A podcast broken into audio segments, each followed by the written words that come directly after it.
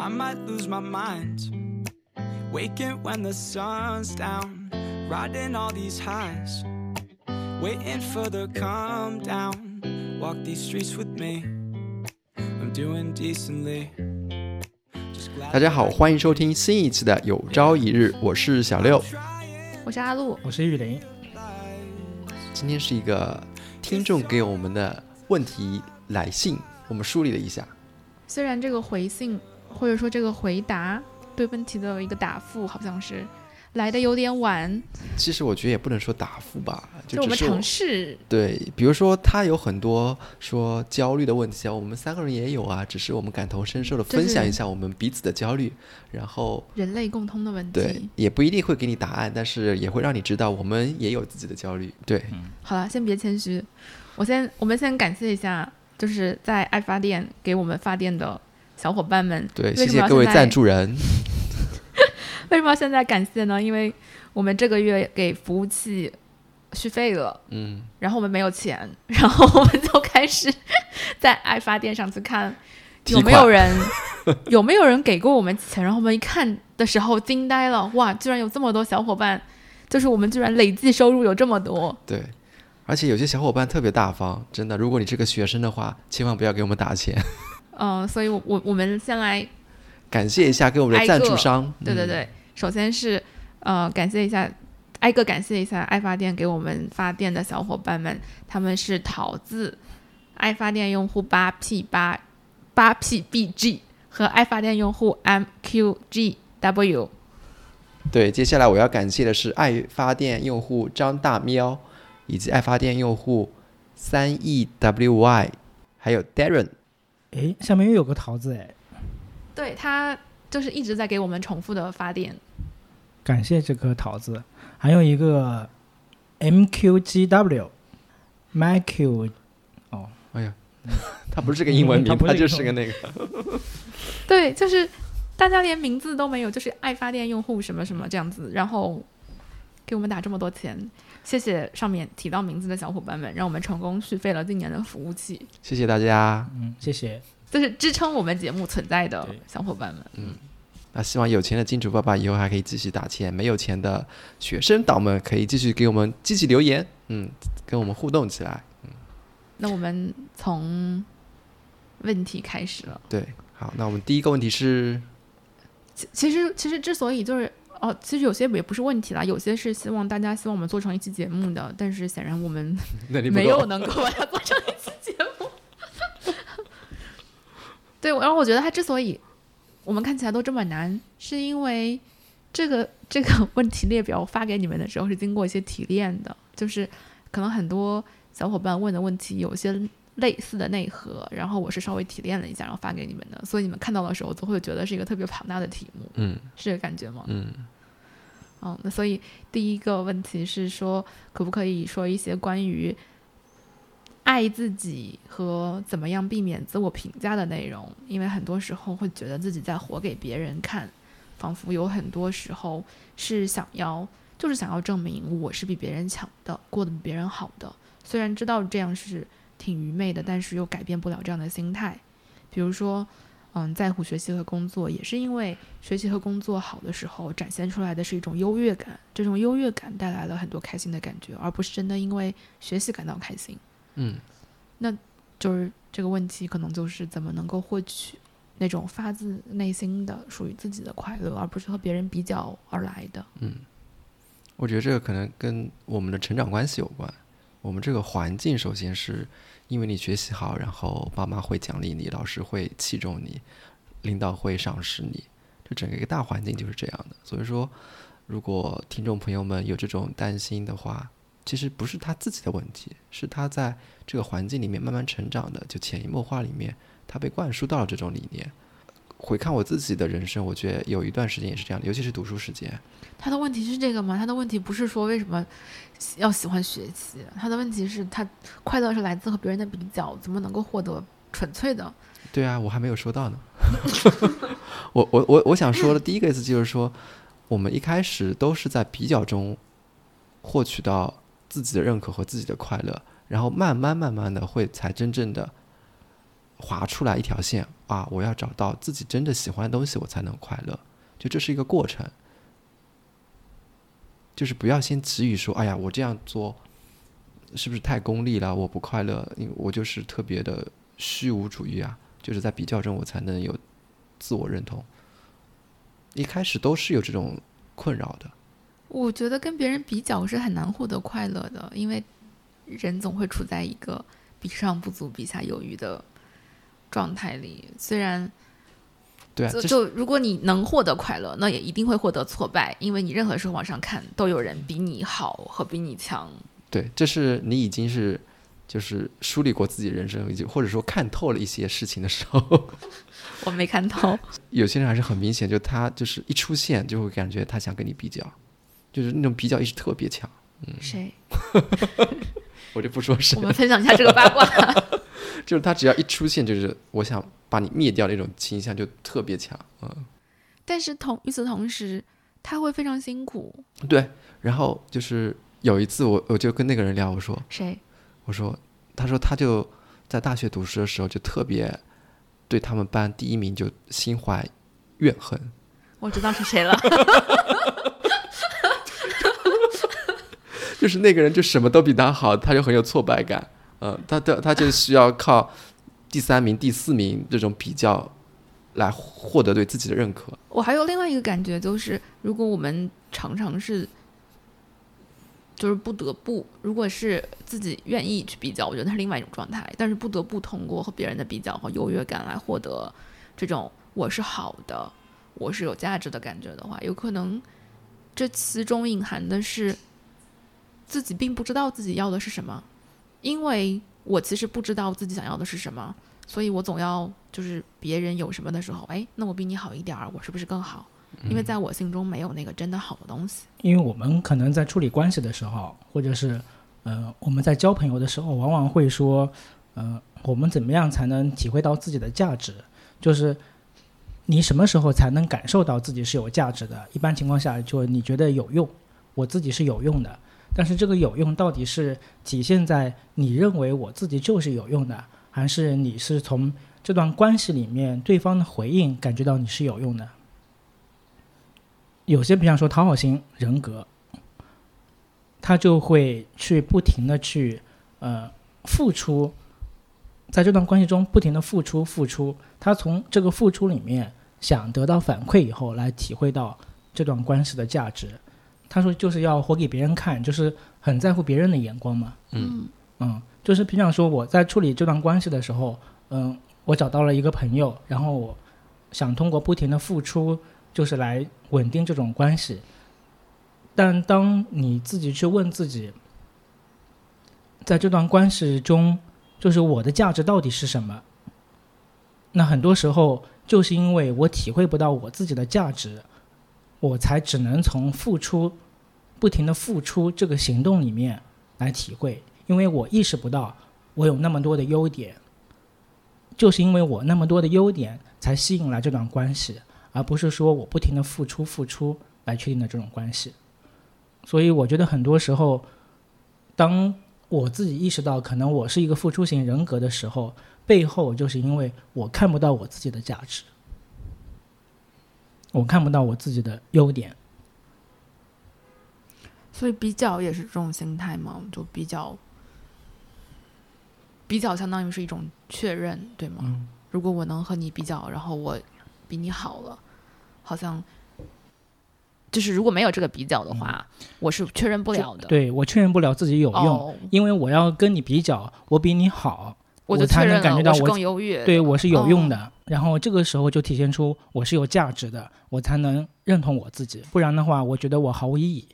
我觉得这个听众问这个问题，说明他已经意识到这种现象是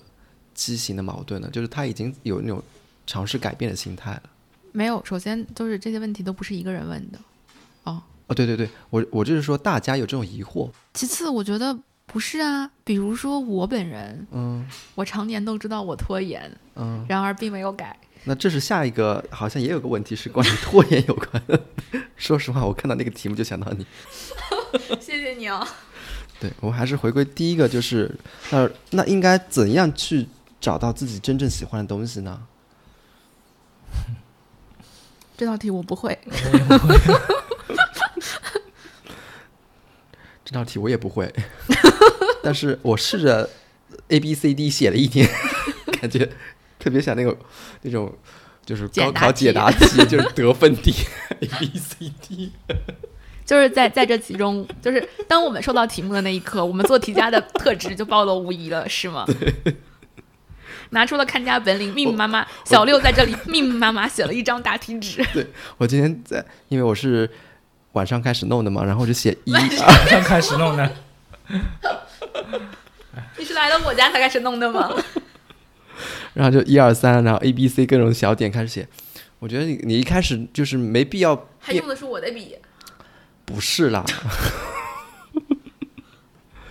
对，就是你一开始只能讨好别人，或者说只能在这种比较的关系中确认自己，那我觉得你就先这么做，因为你一一下子改变也挺难的。但是你在就是对比啊、讨好别人的同时，你一定要多有意无意的问问，就是我自己内心到底是想的是怎样的。嗯，就是有时候多问问，多问问，可能一一开始真的也找不到答案。嗯，但是问的多，或者说跟别人探讨这个话题多，就可以打开你这哇，原来他可以活成这样。嗯，就比如说最近很火的一个爱爱情而已这个电视剧，那个女主女，我是对女主的妈妈就是比较印象深刻，因为女主的妈妈就是说，男人都不是什么好东西，你千万不要谈恋爱，千万不要结婚，千万不要生孩子。对，然后就我就就就是现实生活中很难想象有这么一个母亲来跟小孩子们讲这些东西啊，所以说那一瞬间会觉得哇，原来这个世界还会有另外一扇门可以打开。嗯嗯而且我不觉得说说你跟别人比较，或者是嗯，就是感觉到自己是活给别人看的，这就是一种愚昧的啊，或者是不对的一种心态。我觉得其实这是一种很就是很正常的、很大家很普遍的一种心态嘛。大家我懂了，咱们这个答题的思路就是只要可以把问题普遍化、正常化，这个题就不用答。因为其实我们真的每个人都会遇到这种这种问题，而且可能在对这些问题本身也是在烦恼着的。对，就问问大家，这个解题的思路妙不妙？可能有些人是给亲密关系在进行比较，但是我们可能有时候在工作关系中也会进行比较。对，其实有些问题，比方说，我觉得这个问题在我身上感觉很矛盾，但是当我发现周围人都在烦恼这个问题的时候，我就不觉得这是一个问题啦。就像我，比方说，我担心我自己的颈纹越来越深，当时 但是当我看到你们两个有颈纹的时候，我瞬间就会释怀很多啊。这样的，原来我还有颈纹啊，有啊，我都压根没有为什，么会突然讲到这个话题？我压根就没有注意到自己颈纹这个。我也想知道你为什么会关注在这个事情上因为我每。次看你们就很正常的就看到你们的脖子嗯。跟这看来确实是困扰他的问题，是没有困扰到我。嗯我也没有关注过这个问题。因为你们不深啊。就是现在我回过头去看，比方说我以前做过的一些选择啊，比方说高高中的时候，都是错的，对，就像都是错，都是错的。但是但当时来看，可能你觉得不一定是错的，但是一般的选择，感觉那种选择都不是真正遵从你内心的。嗯，就是很多选择，我觉得当时就觉得嗯不对，但是就是因为你从世俗的眼光或者大部分人觉得你应该那么做，你才选择了那个选项。比方说我在选择文科跟理科的时候，其实我自己的内心我感觉我文科更好，但是如果你选择理科，你会觉得。就就普遍会觉得，呃，你不聪明的孩子才会选择文科呀，或者是你就是因为理科不够好，你才选择文科，就是就是很很普遍的一种想法。所以当你去选择的时候，就那那种就是社会的普遍的一种观念，也会牵制你，导致了你没有遵从你的内心去选择一个选项。然后当时你会觉得，那种社会的价值观肯定是要大过于你自己内心的分量的。嗯但是这个题目本身就是错的，人为什么要分文理呢？现在不分了，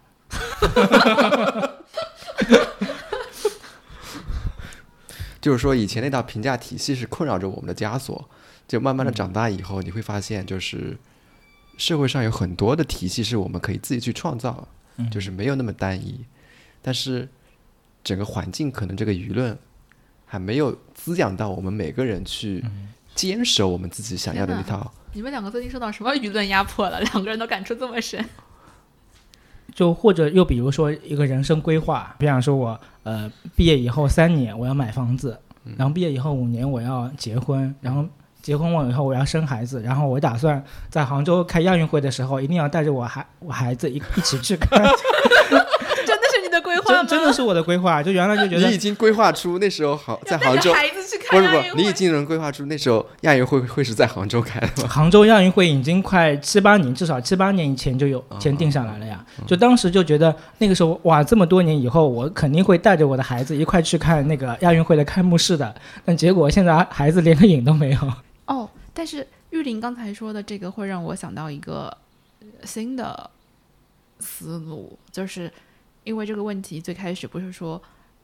在跟别人的优越感中获得快乐吗？嗯，那比如说像你刚才说的，比如说几年工作如何，几年就买房了，几年就又有了人生的一个新的里程。如果确确实实按照这样的计划，呃，或者也许还能提前完成计划的这样子，有一点点像走在同龄人的这个社会时钟前面的感觉，好像这里也有一些优越感。但是，那就会有一个问题：如果有一天你突然都完成这些了，就是你在社会评价体系里面是满分，还有附加分，然后呢，就是是的，你是比别人都优越，你在这里有很多快乐，但好像最后并没有办法让让自己得到那个真正的满足。嗯，就有点像，也许今天去吃了一个五星级的餐厅，或者是一个米其林什么什么，但是没有在家吃饭吃的香啊。嗯，就是如果我今天自己本身并不是那么想吃这些东西，但是别人看起来就是会看到，也许你拍的照片，餐厅环境也很好，什么东西都很好，别人是会羡慕啊。嗯，但是其实你就是 end of the day 回来的时候，你会发现并没有得到那种自己真的好满足的感觉。嗯而且比方说，在我们看来，呃，他他的一切就已经是满足了那些我不存我没有的那些东西，感觉他是一个对方是一个很完美的人，或者是他拥有了那些我没有的东西。但是从他的角度来说，就人生永远是不满足的。他有了这个，他可能会想要更多，或者是他有了这个，他会背负有这个东西背后的那些压力。有点跑题了，我们说下一个吧。嗯，虽然下一题更难。下一题是关于父母和子女的关系的话题。这真的是一个就是一期节目的话题。嗯，就这这道题，我直接我直接写的太难了，不太会。可能是因为我把这个题练太简单了，就是大家在询问这部分的时候都有过形形色色的具体的问题，但是大多数的问题都在于和父母相处的不是特别好。一部分是觉得父母有一些过度干预自己，造成了一些困扰；，另外一些是感觉和父母当中也有很多嗯想表达的感情，但是因为关系的就是很比较僵化的这么一个状态，所以也很难互相有这种好的表达。我看到这题的时候，我就在想，就是最近几年我跟父母的一些尝试去说服他们的观点，我好像都是没有说服成功。都失败了。对，就是他们还是坚持着自己的那一套思考，然后就好像就是他们不懂我，我也不懂他们，就是就再怎么说，好像还是也说不通。可能真的是要等到时间的慢慢的流逝，就在某一个瞬间点，他们会明白一点，或者或者说我明白他们一点。嗯，我觉得其实还是刚才那个话题，就是到底是我是遵从这套呃社会的规则，还是遵从内心？就其实我觉得他们也一样，他们其实内心深处应该也能理解这些东西，但是他们背后也背负着那些社会的社会的规则，或者是一种规规制，就是说一定要这么做，或者他们到这个年龄一定要做哪些事情。我会有个感觉，就是普遍来说，父母在这个社会上面的地位越高的，或者说他们在社会评价体系里面的位置越高的，他们在这个系统之下越成功的这些父母，会越把这个社会的这一套体系内化在心里，嗯，因为他们在这个体系当中做得很好，得到了很多该得到的东西，所以他们会更加认可和去巩固这套体系。所以，如果就你的父母是恰巧是比较成功的和比较能力的，其实很多时候，也许他们的那个体系是更严苛的。就是我原来以为，比方说，呃，当呃父母就是本身他们自己很成功，然后本身是有很高地位的人，他们接受的教育也更加完整，他们见的世面也更多。他们应该是一种更加开明的心态或者开放的心态来对待子女的呃今后的规划，嗯，但是我发现好像我接触身边接触的这些人，他们对子女的，特别是对子女的婚姻是更加约束的，他们就觉得他们的孩子应该找跟他们门当户对的这个群体，而且他们觉得，比方说他他是一个儿子，他的儿媳妇。就应该是一个相夫教子的，然后他的工作，比方说最近，比方说他呃有一个呃准儿媳妇，她是律师，然后他们就想劝他准儿媳妇，就说嗯，放弃律师这个行业，可以在一家国企里面做一个呃法律法律部的这种部门的一个负责人的角色，这样会更轻松一点，然后更按照这个社会呃。大家理解的一些规制性的东西，去嗯发展人生的这种规划的。我我我有点不同意你们刚才说，就是说什么就父母越成功，对小孩的就是规制或者会越强。我觉得这好像，反正根据我的观察，跟成功与否不是特别的划等号。我感觉是那一代人，就是同一个时代的人都有这样一个。普遍的一个标准体系吧，也不知道他们小时候受过怎样的教育，不管是没受教育还是受教育，都是有这样的一个社会习俗观念。嗯，然后这次那个上次过年回家嘛，过年回家的时候，因为原来跟亲戚交流不多，然后过年以后就发现，就是就是我父辈的那那个群体啊，他们也面临着很多很多。就是类似婚姻的问题，或者是父母跟子女的问题。天哪，你是怎么想到和父辈谈婚姻问题的？他们的婚姻问题吗？他们的婚姻问题，就他们已经说对老婆已经没有感情了，但是还要维持着那段感情。他们那一辈催婚，那他们会和你谈论这个问题？他们会说这都是正常的？都都是我妈妈转述的。哦，原来他们和你妈妈说的。对，就是像我的舅舅们啊，因为我有四个舅舅，我妈妈是大女儿，就最大，她下面有四个弟弟。哦。然后，其实现在就是说，我的表弟表妹们就开始被催婚了嘛。然后大家会说那个，怎么嗯，比方说，我一个表妹快三十岁了，她就是这个表妹又来了。我记得以前在那个节目里面好像已经 Q 到过她。对，但其实你说表妹还在被催婚吗？还还在被催婚，就是表妹还挺坚定的，没有被催成功，一直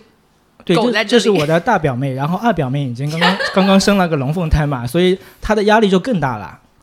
哦，就是有同行衬托。对，因为我大舅舅的女儿就刚生了个龙凤胎，然后我二舅二舅舅有两个女儿，然后她还都都没有动静，所以就更着急了。就是刚才说的有对比就更着急嘛。哦。但是你反观，就是我几个舅舅的婚姻，你说真的结婚就很幸福吗？其实不是的。就是我每个舅舅好像都跟我妈妈那边，在我妈妈的面前哭过，就是也不是说一定表达他们对婚姻的这种。失望或者夫妻关系的这种困惑啊，就是感觉心里有很多委屈。委屈什么呢？嗯，然后像我大舅舅跟大舅妈，他们两个人曾经为了一件事情争吵，就两个人一个多月就互相做自己的饭，就是我只做我自己那一份饭，就是电饭煲里就煮我一个人的饭，那他们还得分食啊？对。他们就是要一个人提前先把这些炊具用完了以后，然后另外一个再用。煮一个人的饭也很难啊。但是他们就煮一个人的饭，然后这个人用完了，然后另外一个人接着用这个电饭煲，就维持了一一个多月。那后来打破他们这个僵局的动机是什么？打破僵局，可能女儿要回来了吧。嗯，就是父母那一辈，好像自己也面临很多婚姻的问题，但是仍然他们会不停的 push 孩子去结婚。对。他们其实，我觉得他们自己内心也知道，就是一段婚姻不一定会给你带来幸福，但是你他们又觉得这个婚姻这个问题这个门槛你是必须去经历的。好像我们又有点偏离父母和子女的关系的这个话题。对我第一次看到这个就是这个话题的时候啊，我就想到我最近听八分的节目里面有一个道长的问答环节，也有个听众问他我这个问题，就是他父母呢是生病了，然后这个小姑娘就是辞职在家照顾父母，但是因为父母长期生病呢，就是可能嗯心理方面也有一点。稍微有一点缺陷，就觉得女儿照顾不是特别的周到，不是符合父母的要求的，就会责备女儿。那女儿也会有情绪，就是我已经比如说辞职在家全职照顾你们了，你们还要说我照顾的不周到，就是女儿就会有这样的困惑，然后就问道长，他说我应该怎么办？然后我觉得道长给他的那个答复，我觉得也很有启发性，就是说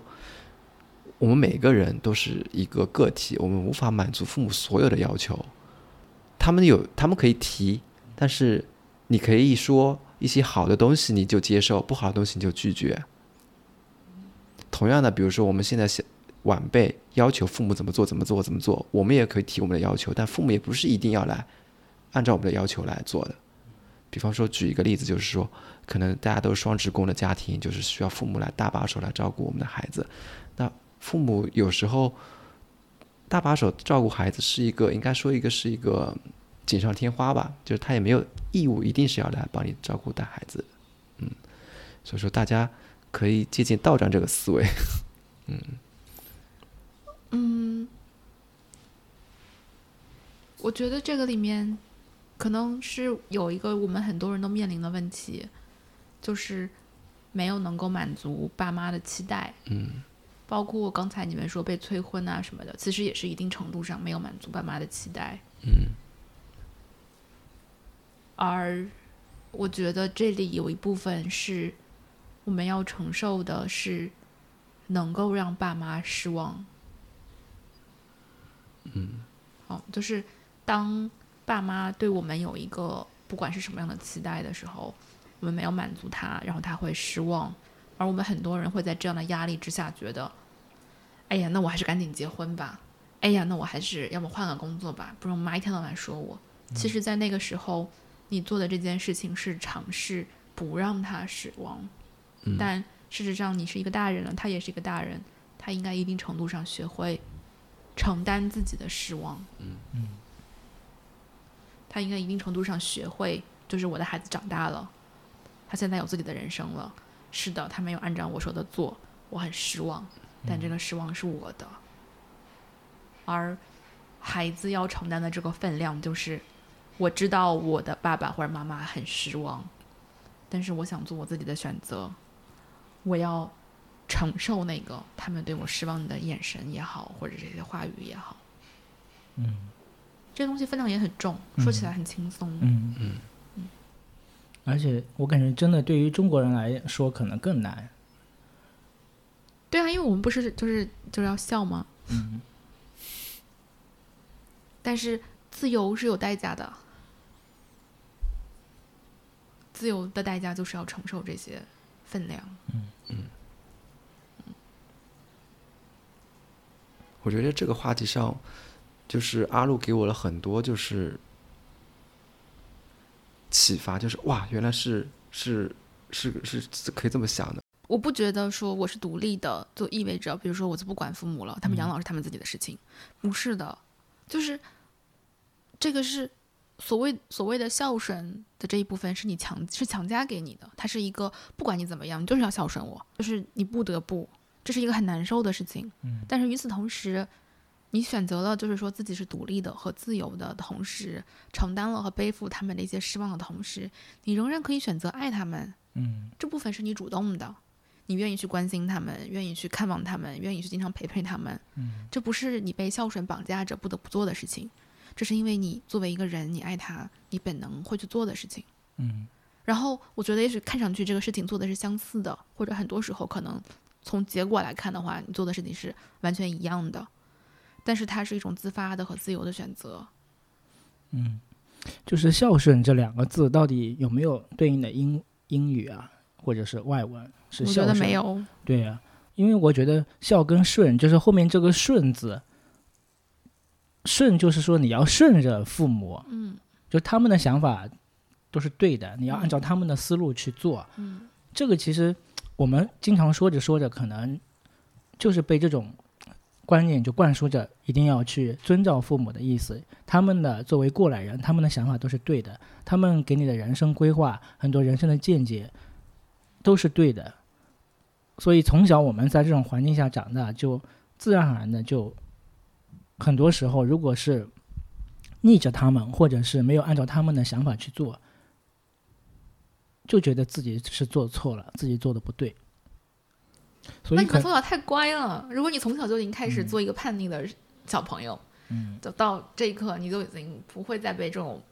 哎，你说起叛逆，我那几那天听那个思文的节目，他的博客叫《斯文败类》嘛，他有说他从小就是一个很听话的孩子，然后他做的最叛逆的事情就集中在他离婚那个决定点上，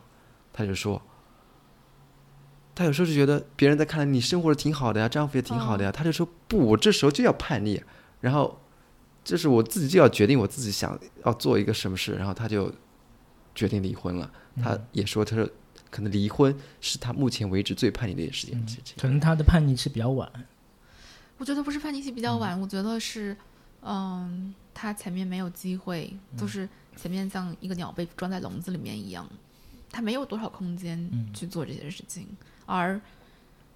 人的所谓的自信化的发展，一定是要经过一个叛逆的阶段的，只有去乱搞一些瞎搞的事情，才能找到到底什么是我，我是什么，这是一个必经之路，就是只要你在发展，总有这么一天，除非你的发展停滞了。啊，而我的督导会说，现在的人的青春期都延长了，就是以前我们说 teenager 是青春期，就十几岁的时这这些年，我督导会说，他觉得现在很多就是大学毕业、研究生毕业、上班了的人都还在青春期，他们都还没有完成那个阶段的发展。嗯，我有时候自我审视，我觉得我就是在那个青春期，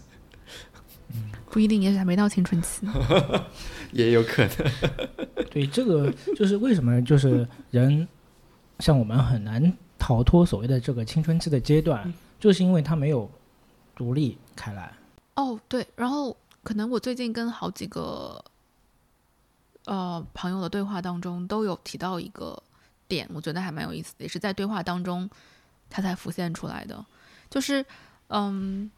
他们有遇到的情况是，比如说孩子到了青春期之后，就是嗯会开始埋怨父母。就是都是你小的时候老让我怎么怎么样，现在我怎么怎么样。还有一些是我的同龄人，他们比如说现在还单身，但是被父母催婚了，他们就会有种抱怨说，呃，都是我当时想就是早恋的时候，父母给我扼杀在萌芽当中了，现在又来催我结婚，然后父母同时就会怨气也非常大。父母说我还不是为你好，上学的时候不允许你谈恋爱也是为你好，现在催你快点结婚还不是为你好，就父母为你操碎了心，怎么到最后反而成了把这个事情甩在我们头上了？然后我就想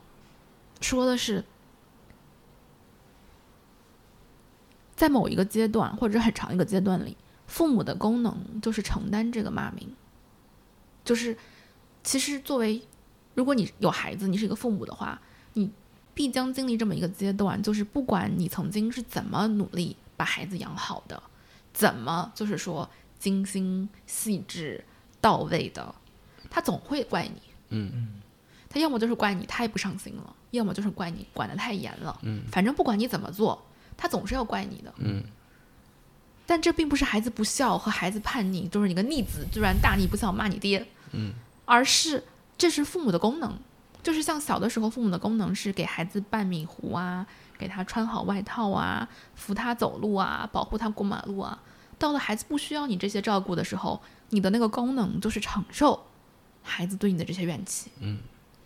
就是都是你的错，就你那个时候让我进体制内，就你那个时候不让我创业，就你那个时候拆散了我跟我那个女朋友，然后他会在这个阶段慢慢发展到下一个阶段，他能慢慢的觉得，哦，其实不是我爸来着，就是他这是一个发展的必经之路，但是很多父母，就是我们中国的父母好像承担第一个阶段的责任承担的很好，就是呃嘘寒问暖啊，天天烧饭啊，给你穿衣服啊，其实孩子到了一定年龄，他不需要你再帮他挑衣服和给他每顿饭都喂到嘴边了，嗯。他需要你承担的是一个新的功能和一个新的角色。那我觉得你这个角度是从就是孩子的那一方来去考虑的。那我想问一个问题，就是那怎样让父母意识到，就是我应该有一个阶段是会承担被孩子骂的这么一个阶段，让他们有这个意识呢？就是父母在生孩子之前就应该知道自己早晚有一天是要被孩子骂的，这是你自己的选择，你要生的，不是他要骂你的，嗯 是你选择了进入父母这个角色的，不是吗？嗯就像你在生孩子之前，你就知道你要给他买衣服、买鞋，给他做饭，嗯哦，而且你管教的越多，你给孩子约束的越多，你就应该承担起背后的这个骂名。就是你作为大家长，就是如果你是一个大家长跟小家长的区别，如果你本身是一个大家长，你要控制住孩子的发展，那你背后孩子你未来的成长如果不成功，那你就应该背负这个责任。那如果你本身不约没有去很大的约束这个孩子，让孩子自己自由发展的话，他自己的责任其实也是比较轻的。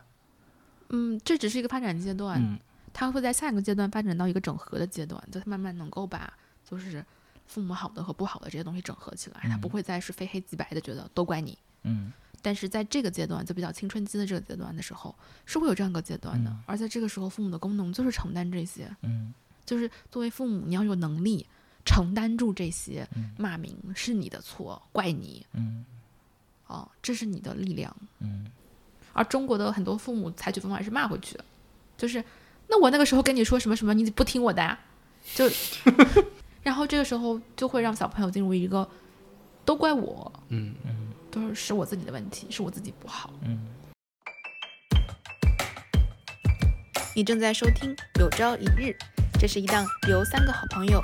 阿路、玉林，小六，一同发起并制作的播客节目。这档节目是我们人间观察、好奇心探索、挑战观念和自己的音频记录。如果你喜欢我们的节目，希望你可以在 Apple Podcast 给我们五星好评，也可以在爱发电为我们用爱发电。如果喜欢这期节目，欢迎你把它转发给你的好朋友一起收听。若你希望和我们建立更多联系，可以在微博搜索“有朝一日播客”找到我们。祝你收听愉快。那我们来聊一下下面一个话题啊，就是拖延，其实也是我们自己经常会聊的一个话题。就是小六一看到就想起嗯我的那个话题。就是为什么自己总是拖延？呃，打个比方，比方说，经常做一些事情，然后又拿起手机，就不停的拿起手机，然后玩着玩着就忘了自己要干嘛，就很难集中注意力。嗯、他这个举的例子，我觉得特别像我。我现在经常是这样，拿着手机，比如说要查一个什么新闻，然后打开一个软件，压根不是在查新闻，先去看另外的一些八卦。嗯，我觉得这个拖延这个事情，每个人都有。我们这个以我们这个节目为例，我们节目也是经常拖延，就是 就是关键你现在你都不催更了，原来你是按照频率你会。我觉得我们是在轮换。的，就是我觉得现在是录的积极性会，就是说要准时更的这个积极性会更高一点。那可能就是，所以说这是也是我其中一个建议，就是有一件事情很难做的时候，你一个人很难完成，找一个小伙伴跟你一起来做，这样的话就是每个人的拖延时间可能不一样，还能起到一个督促的作用。嗯，我自己是，比如说你喜欢玩手机，我就想，那就这个时间就玩手机吧，就是这玩个一小时个手机，因为你玩一小时以后，你肯定心里会懊悔，哎呀，我这一小时过去了，啥也没干，就净玩手机了。然后你在懊悔的心情中，你肯定会想着，哎呀，我接下来这半小时肯定要做一点改变，不然的话，我真的是浪费了一个上午。嗯，我就想，你如果你真的真的无法改变这个事情，那你就先把那个要吸引你的事情你先完成。比如说你打游戏，那你就先打打个两小时，打完以后你肯定会懊悔吧？哎呀，我那个重要的事还没做。但我觉得很多人是打的时候也不爽，就打打的时候也想着那个事儿是吧对，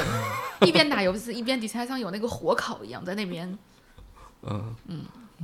嗯这个就是你你这种拖延症跟就其他的拖延症还不一样。没有，我打的很安心的。我拖延的时候，我不着急的，我就知道我要拖延的。其实拖延的背后就反义词是自律嗯啊。当然，人为什么要自律呢？人自律本身就是反人性的，嗯而且你这种拖延症就背后就是说，其实你从本性上你是不想干这件事情，你对这件事情没兴趣，你才会不停的被其他事情打乱，或主动想去放弃单放弃这件事情或耽搁这件事情。我们从理论上说一下，最常见也是最常见的，当然不一定是适合所有人的答案。最常见的拖延一定是，嗯，对自己高要求、高标准的，就是你做的事情总是在追求完美，而你一做就做不到那个完美，所以你肯定不想做。那我觉得这部分人是少数，就大部分人是不想去面对这件事情。有时候也不是我们拖延，我觉得现在这个社会环境真的是要求太高了，对，就是变化太快了，然后它那个快速度一直在变化的话，就显得我们自己就落后了，变慢了。看我们今天这个解题思路，把问题扔到别人身上，自己就没有问题。所以说，在那些你觉得无关紧要的事情上，你拖延，我觉得也无所谓啊，你就享受一下自己的慢生活，就是我这个这个节奏是可以的。我感觉你就想拖就拖着呗，因为你最后你自己总有一个底线，就是你拖是因为那个最终的那个底线还没到嘛。天哪，我们这个节目第一个问题都是说，总是和别人比才能快乐，该怎么办？就是我们答案就是说，如果这样你快乐，你就先这样快乐着。然后，当然问题是父母和子女的关系的这个话题，我们的感觉就是说，整体来说，这主要是父母的问题。然后第三个问题是，就是如何不拖延和为什么自己总拖延？我们答案都是说，我能拖就再拖一拖呗。我的解题思路很惊奇。我这种问答节目做不下去了，做到这里做崩了。确实，我觉得就是这些答题的方式啊，比方说你知道我在拖延这件事情，但是我又想到了，那我我就是拖延也没关系，可能第二天你就不会拖延了。听众小伙伴们，大家好，欢迎收听这一期没有提出任何答案的回答节目。没有回答也是一种回答呀。嗯，他说了，他似乎又说了，但他似乎什么没说。我我们这个就是包装一下，叫做嗯，给你一些思路，不一定就是能给你回答，但可能可以给你一些启发。嗯嗯嗯，其实就是要告诉大家，自己的问题都不是问题，没关系的啊，就不用不用去纠结这些事情。就是我们的答案就是能拖你就再拖一拖，正在享受这个拖延的过程。OK，下一题，下一个我梳理出来的，大家问的很多的是什么？如何设定合理的目标？和为什么我的目标就是我设定的目标，我总是达不到？嗯哼，那就改一下目标嘛，就达到啥，咱们就把那个目标重新写成那样。这我自己在想的是，是目标肯定是完不成的，能完成都不叫目标。但是呢，目标是一个方向，就这条路这么走是对的。但是你能不能走到那条路的尽头，就要看你自己的能力了。嗯，就我还是觉得，就是你达不成这个目标，或者你在设定了这个目标之后又拖延，就本身这个目标其实还是对你可有可无。改一改，嗯，因为我觉得目标是一个可以移动的一个过程。比如说一个，这么宏大的问题就被我们在三句话之内解决了，我们也太厉害了。我们就瞎说。就是目标，在我看来就是一个可移动的东西。你走到了十米，这个目标可能就往前移了五米，变成十五米。你走到十五米的时候，目标又变成了二十米。嗯就是它永远是 哦，所以目标都是那个永远得不到的白月光。对，就是永远是那个移动的一个东西。而且我觉得，比方说你设定了十米的这个目标，嗯但是你最后可能来来回回就可能就进展了两三步啊，这个其实也是一种进步呀。而且这个两三步、两三米可能对你其他的目标本身也是一个很大的一个铺垫。哎，对对对，我我也有想到，但是我的意思就是说，目标如果整个方向是对的，你哪怕没有走到最后的那个几米，但是你也体验过了这个走在路上的那个感觉和走的方向来回对错，那那本来也是一种经历嘛，就是不一定说你走到一百米你就才完成了你的什么。现在咱们知道了，咱们这个节目怎么做的这么拉胯，我可算明白了，主播都这么自洽。就，哎，我好像现在在说一些什么比较鸡汤的都不大合适，不不不不不不，我觉得适应这个氛围。我我你知道我为什么会往那方面想？因为我我觉得你在这边，你不是给我们这个提纲的时候，你有自己写分享一个你的一个回答思路嘛？我觉得你这个思路跟我们完全不一样。谢谢你 Q 我，就是我我会觉得对，就是不要去考虑如何去达到一个目标，而是把这个目标变成具体到你的生活里，具体到你是一个什么样的人里。比如说，我希望举个例子，比如说我希望自己，就是你不要设定一个目标，是你需要减肥，减五斤或者体脂降到多少多少。但是你可以变成我是一个有运动习惯的人，啊，我可能一个礼拜去运动几次，但是不代表我最后达到一个什么固定的目标，我只是把它变成了我生活的一部分。对，就是当你有这种想法的时候，其实是把你的目标当做一种习惯。而到最后，就是你能达成那个目标，它就只是一个一个相当于什么呢？相当于一个附带的东西了，嗯，是你的生活方式附带出来的一个结果。最近我开始学跳舞，你在跳哪种舞？嗯，就是它可以像钢管舞吗？不是钢不是钢管舞，就是街舞。严肃一点，不要笑。小红书上有一个国企干部跳街舞，他每天回家会练习，你有看过吗？真 的太搞笑了。然后其实其实其实你说是他是他是那个舞蹈课啊，其实跟那个健身房的团课差不多，就这种类型的。所以可能你我在设定这个目标的时候，不是说我真的要去最后要学成什么样，其实是感受那种，因为可能你自己的呃柔韧性也不好呀，你的协调性也不好，你就把它当做是一种运动嘛。嗯，但是我感觉确实你去跳这个街舞的时候，你会克服很多东西。就是原来我担心就是这个上课啊，男的会比较少，然后那个推销的人就说：“哎呀，男的还是挺多的，像你这个街舞课还好的，像那个什么 jazz 啊或者女团舞就男的很少。”然后我就入坑以后发现，跳街舞的人也很少，就每节课可能男的就最多就两三个人。然后当我前面几节课去上这些课的时候，我就要克服一个很大的一个心理障碍，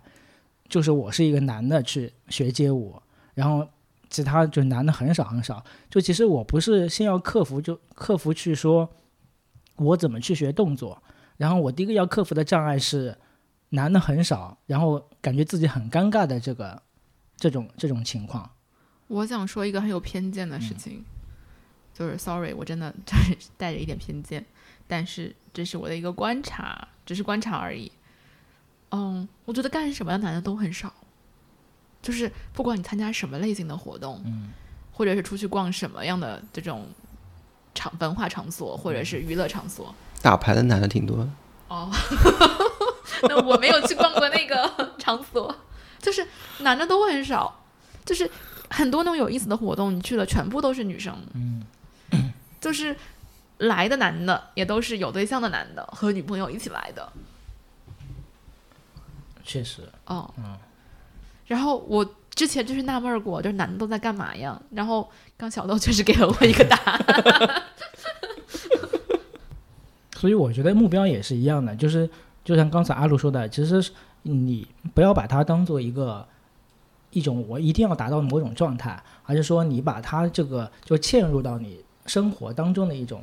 正常的一种方式或者状态一样。比如说你去运动，那就是说我就是一个爱运动的人，而不是说我今天要减多少肥。那我学跳舞也不是说我一定要跳成什么样的舞，而是把它当做一种呃增强自信啊或增强自己协调性的一种方式。嗯对啊，然后比如有些人会学一个外语，我身边有个朋友是我见过以最快速度学了一门新的语言的人，其实他没有，就是你看他就会觉得完全没有任何困难，他就是把这个东西融入在生活当中了，就是比如说听那个语言的播客节目、音频节目，然后听那个语言的有声书，然后直接看那个语言的呃简单的儿童青少年的那种短片，然后很快就学会了。你会觉得看到他那个过程，会觉得完全无痛的，但是只要你自己试一下，你会觉得无比痛苦。嗯嗯嗯，就是他就是那个东西，在他生活当中，而且他听的所有的音乐和电视剧，他都会换成看那个国家的。嗯，嗯，我觉得事情只要坚持，真的，不管你有没有达到那个目的，其实你都是有改变的，而且是那种实实在在的改变。所以这个最好的方式，好像是把这个目标拆解成能在生活中能进到你的生活中的小小的模块，嗯然后把这个目标抛在脑后，嗯，这样你就会在某一天突然惊喜的发现，哎，原来这个东西我已经可以了。嗯哼。天哪，我们终于答了一道题。OK，那我们看最后一题。最后一题是怎么和好朋友保持一个合适的边界，以及怎么和妈妈保持一个合适的边界。我觉得我们在说最后一题和终于答道题的时候，还是很有做题家这种思路的。哎，我看到这个题目的时候，我现在突然想到，为什么是和妈妈？难道和爸爸就没有保持合适的边界吗？还是说爸爸已经就缺失在他的成长的环境里面？身是就是沟通不了，是本身是没有界边界可言边界可言的。嗯说的太好了。爸爸已经消失在地平线上了。好像我们更多容易有一些拉扯感的，还是和妈妈这边的。爸爸那边好像就是比较容易，就是要么就行，要么就不行的这个感觉。对，我觉得一方面就是像我们刚才说，就是爸爸可能就缺失了。那另外一方面就是他可能要维持他自己的那个爸爸的角色，就是会沉默寡言，给你一个二选一的一个方案。嗯，但是很多事情不是二选一，可能是在二选一这个沟通的过程中，我们会有发现第三条路。嗯，包括这个边界，我也觉得是一个拉扯的一个关系啊。我不可能上来就说，哎，我这个人人跟你很有边界，我也知道你的边界在哪里。两个人如果是要相处的话，不管是朋友关系还是亲密关系，都是要在互相的拉扯之间、试探之间，才会慢慢的知道，哦，原来这个点是他是不喜欢的，这个点是我们以后就是可以注意一点的。那没有，我觉得有些人就是很没有边界，就是一些基础的边界感吧。我小的时候，我印象中很深很深的一件事情是，呃，我有个同学来我家打开我的抽屉，然后当时我当时其实还挺小的，可能是小学的时候，嗯。我就浑身都不舒服，嗯。但是他却是我的好朋友，嗯，然后我当时确实也忍住了，你当时就没有告诉他，就是你这个行为伤害到我。也不是伤害到，就是你不能这么做啊，嗯就是你需要问我可不可以开我的抽屉，嗯才可以开我的抽屉，嗯，哦。那你后来有跟他讲这个小细节吗？没有，我们后面没有联系了，因为他太没有边界了。所以那个时候，我在一个不成熟的状态之下，好像就做了一个不不成成熟熟的的人比较容易做的事情，就是说，如果我受不了你，嗯我就不和你来往了。嗯如果我觉得 OK，你让我舒服，那我就可以接受。但是突然我发现不行，这个点我接受不了，再见。嗯嗯，而好像这也是我们当下的文化特别容易促使我们做的一个走向的一个方向吧。嗯我们好像当下，因为我们之前被这种集体文化搞得大家都伤痕累累，所以现在的这种个人主义兴起，就会常常跟我们说，就是把那些让你不舒服的人删了、拉黑，做你的生活爽死了，就是拉黑一个爽一次。但其实并不是这样子的。当你失去了那么多，就他们身上有很多好的东西，而你在删除和拉黑的时候，其实是把那些好的东西一并的抛弃掉了。嗯嗯我觉得这方面你做的特别好，就是拉黑吗？不是 什么乱七八糟。我想说的是，就是路会觉得那个人惹我生气了，但是他不会主动的跟那个人断绝关系，还会去尝试着跟那个人说出来，你刚才哪件事情让我觉得做了不不舒服了，然后会把我觉得不舒服的那个点给他指出来。不管是对男生女生的，我觉得他这方面都做的特别好。前提是就是他想维持住跟那个嗯朋友之间的关系啊。那如果就是只是一个路人的话，他也不会去就是说太多的话。嗯嗯我觉得什么叫边界呢？就是你围绕自己搭出来的一个框框，嗯而如果别人老突破你的边界，相当于把你这个框框往里挤，嗯那势必会把你在里面挤的，嗯需要忍受很多委屈。嗯。而且我觉得这个边界不是说一条直线，我的理解中，边界可能就像一个八卦太极里面的那条曲线。就是那个曲线的话很有意思，就是有一半是在他那边的，有一半是在你这边的，就是两个人是套嵌的一个关系。我觉得我可能在处理关系的时候也有一个变化，就是面对这种边界，原来我可能就会不说，比方说我不舒服了，或者是你嗯突破了这条线了，嗯嗯，我确实不舒服，但是我不说，怕我说出来以后影响破坏了这段关系。嗯但我现在反而觉得你应该说出来，就是你让我不舒服了，或者你说的这个点我不舒服，你应该主动的表达你这种不舒服。你只有表达出来了，你才能化解你们这种互相侵犯边界的这种状态，因为对方有有些时候也可能是有意识或无意识的突破了你的这个边界。嗯对啊，我觉得恰恰提出来这些，是因为你想保护这个关系。哦，嗯如果你一直委屈自己，一直让步，一直委屈自己，让步，终总有一天你没有办法在这里再待下去了。嗯，因为那个东西太多了，你已经承受不了了。嗯是。哦，事实上，说到边界这个，我会觉得咨询的设置就是我见过最好的、最有边界的一个关系的设置，就是就是它的边界感极强。比如说，我们多少分钟，甚至咨询师会很准时的在五十分钟准时结束。嗯，我们是在每周几的几点见面？如果我们没有特意的修改，那这个就是连贯的、不变的。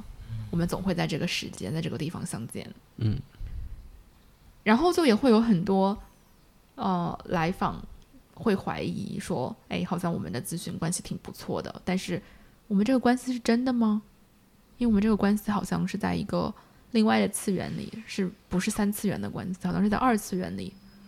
嗯，它和三次元里面所有的事情都没有关系，好像关上这个门之后是在一个单独的次元里。我觉得是随着时间的进程，你会越来越意识到这个关系是如此的纯粹和干净，而这种纯粹和干净，正是因为它有着如此严苛的设置，包括咨询师本人不在咨询当中过多的谈论关于自己的事情。嗯，哦，我觉得就是我现在做应该是做了十三十三节，就是我发现就是因为这种边界感的存在，你才能更能够把你完整的人就是抛给他，你把你可以把所有的想法都抛给他。是因为这个设置如此严苛，你才可以在这个其中对完全的放松。对，就是因为这种边界感的存在，你才更安全。如果没有了这种边界，或者你们在生活中就变成朋友关系，或者是有另外一层关系的话，你们的咨询就不会那么纯粹，你肯定会有很多保留的东西在这个里面。对，而且日久天长，你会发现这个关系竟然是如此的干净，就是你们之间没有恩怨。我们说好了咨询费是多少钱，我付这个钱，然后咨询师来跟我所做的所有事情，我们都是这样的一个交互而已，没有任何恩恩怨怨，没有说我是不是要多给他一些，他是不是要多给我一些，我是不是这次怎么样就欠他一些人情了。嗯，就是那个关系可以简单和纯粹到，我觉得没有其他地方可以复制。嗯，我现在脑子里面有一个画面，就是用来形容，就是我跟这个咨询师的关系，就是那种像报时鸟的感觉，就是古代的那种大钟，嗯然后可能到整点以后，有一只小鸟就挂出来，叽叽叽叽叽叽嗯就会叫，然后那个相当于那个窗口，其实就是咨询室的窗口，就它是固定时间的哦来跟你交流。但是当你可能觉得自己当不需要它的时候，它就是它是不存在的，它就是那颗时钟，哦，嗯。但是当你需要它的时候，它就会出来跟你报时。那你万一你是在十二点十三分需要他出来的时候，但是他只会在十二点一点出来的时候，那就我就等到那个时间啊。嗯哼你会知道那个时候会来的。对，嗯，或者我我的督导曾经说过一个状态，而我自己在自己的分析当中是体验过这样的感觉的。我之前跟你们说过，你们都笑话我。我最大的愿望就是在咨询室里睡一觉，嗯就是我什么都不干，我想坐在那儿睡一觉。嗯我的督导有一次在讲一个个案的时候，就提到过说，那是因为那个环境已经足够安全，就是一个长程的来访，就长程的咨询来访，他可能就会发展到某一天，他坐在咨询室里，他不需要说什么，嗯，他就需要在这里坐一会儿，嗯。然后他做完了这一会儿之后，他就又有能量出去面对其他的困难了，嗯。嗯，哦，那我觉得这个这个关系可能是我们刚刚在题目里面说是什么？呃，不是题目，就是就是刚才我们这个话题里面聊到跟父母啊、跟朋友啊如何给他这个安全感。哦，嗯哼，那很多时候我们觉得就是在一个亲密关系中，我们是要粘在一起的。嗯那粘是一方面，我觉得另外一方面就是别人在想独处的时候，想一个人孤单的时候，你要给他空间去让他有那个独享自己的孤单那个氛围和能力，因为我觉得人就是在夜深人静的时候，不管你比如说事业上多成功，或者说家庭多美满，都是有那份孤单的吧。就是你在看到另一半孤单的时候，就是你要允许他去做孤单这个事儿，而不是说，哎呀，都这么好了，你怎么还孤单，是吧？就那时候就可能就没有共情到他那份孤独吧，嗯对，就是我我一直以来就有一个长久长长久的愿望，就是能在咨询室里睡一觉。就是，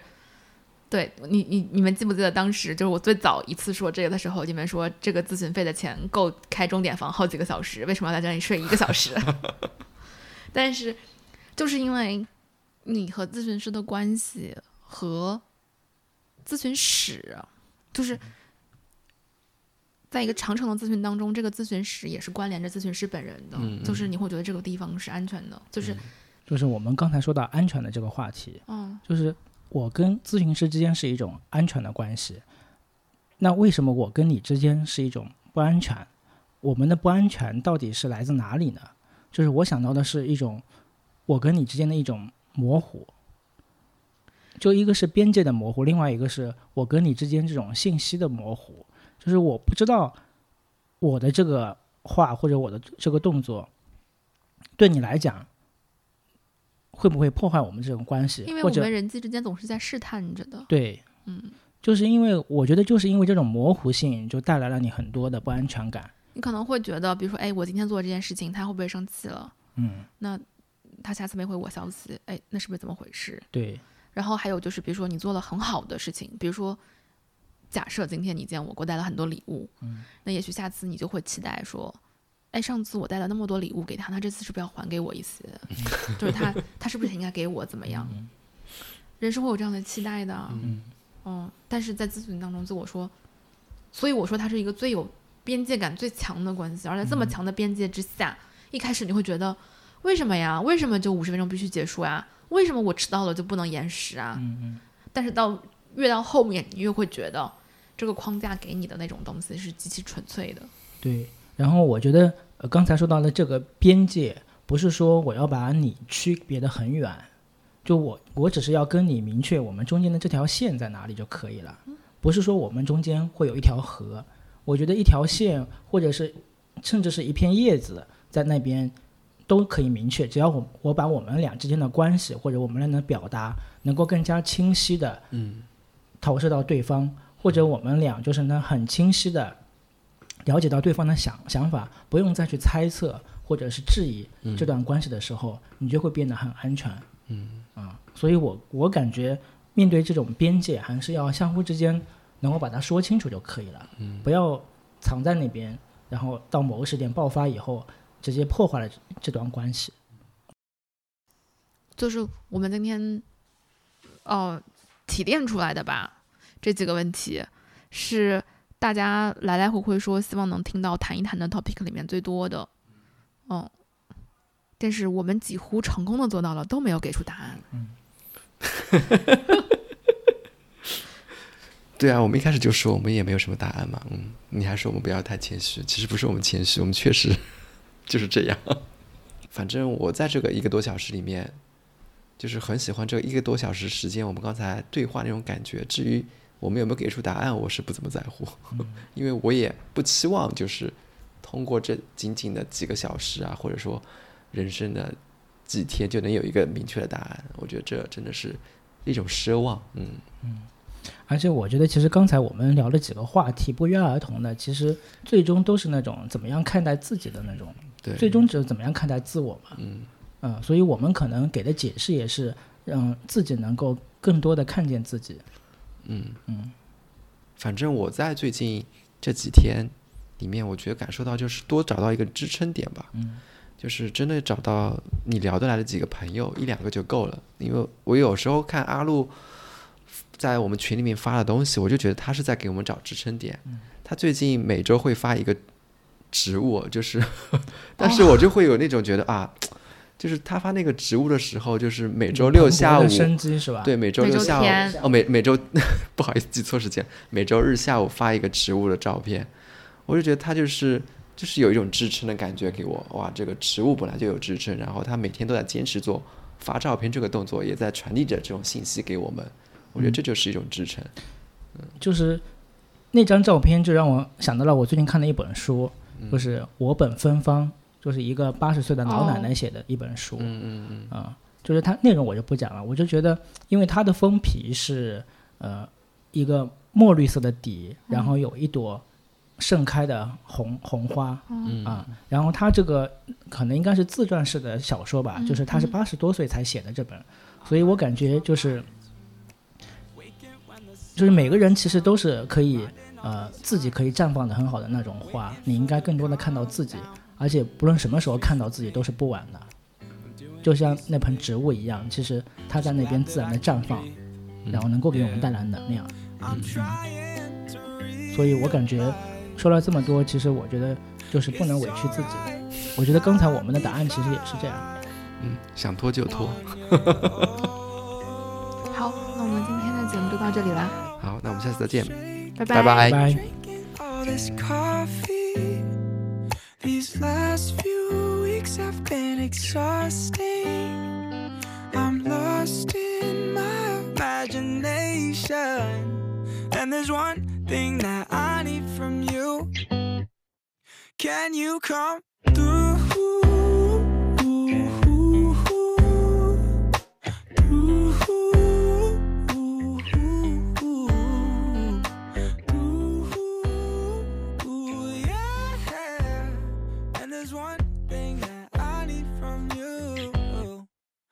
when you come through.